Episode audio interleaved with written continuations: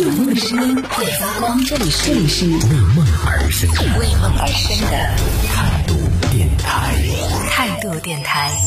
这里是为梦而生的态度电台，我是迪诺。今天呢，我就想跟大家一起来聊聊身边的事情。在这十一假期当中，你是怎样度过的？像这种十一假期的话，也会和朋友去，比如说像唱歌、商场，然后去购物哈。但是今年也没有什么要买，全部都要等后面的双十一的大节。但是还是会看到这个朋友圈纷纷的晒出，说自己回家的这个过程当中，真的是非常的艰辛。像这个很多的高速呢，都完全的堵车，整个的十一假期呢，就是在这个高速上度过的。其实这样的一种感觉呢，也真的是蛮有纪念意义的。看到我喵说，二号去了一趟中山，去的时候本来两个小时就不到，结果开了五个小时车，又好热。所以有没有啊？这十一出行的时候，你们这是躺着都动枪，没有想到说，呃，十一大家都应该去一些其他地方啊，去做一些更便利的交通方式的一种出行。自驾游的时候真的是太堵车了，还不如跟家打两把游戏，是不是？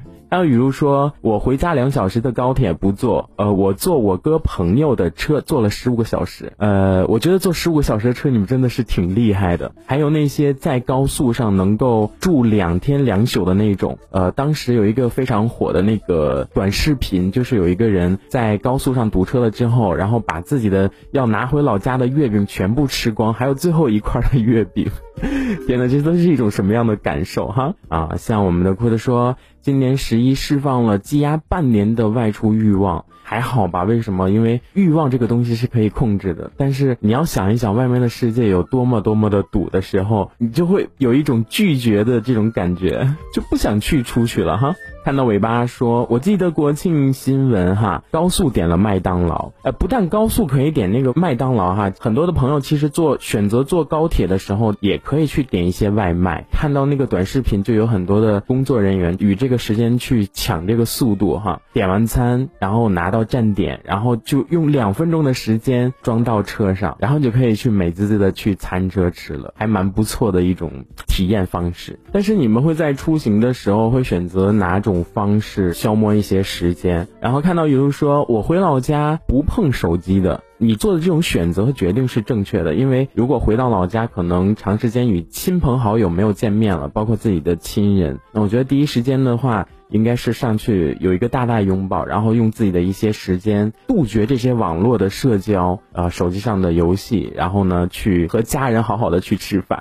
对，一定是这样的一种感觉哈，就是我觉得我每次回家跟我妈妈都会有一种哭诉感，因为我觉得我在外面很受委屈。但是当我在家里面度过了两到三天的时候，我的妈妈就会常说：“儿子，啊，你什么时候赶紧回北京啊？哎呀，你什么时候上班啊？哎呀，你这这这，就是都会有这样的一种体验，是不是？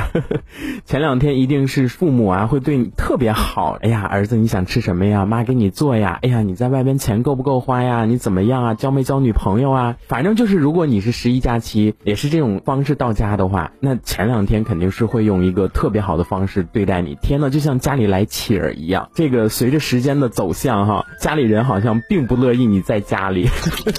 这一小节我们先暂时聊到这里。想要收听更多精彩内容，可以关注态度电台的直播节目，也可以在微信公众号上关注态度电台，给我们留言。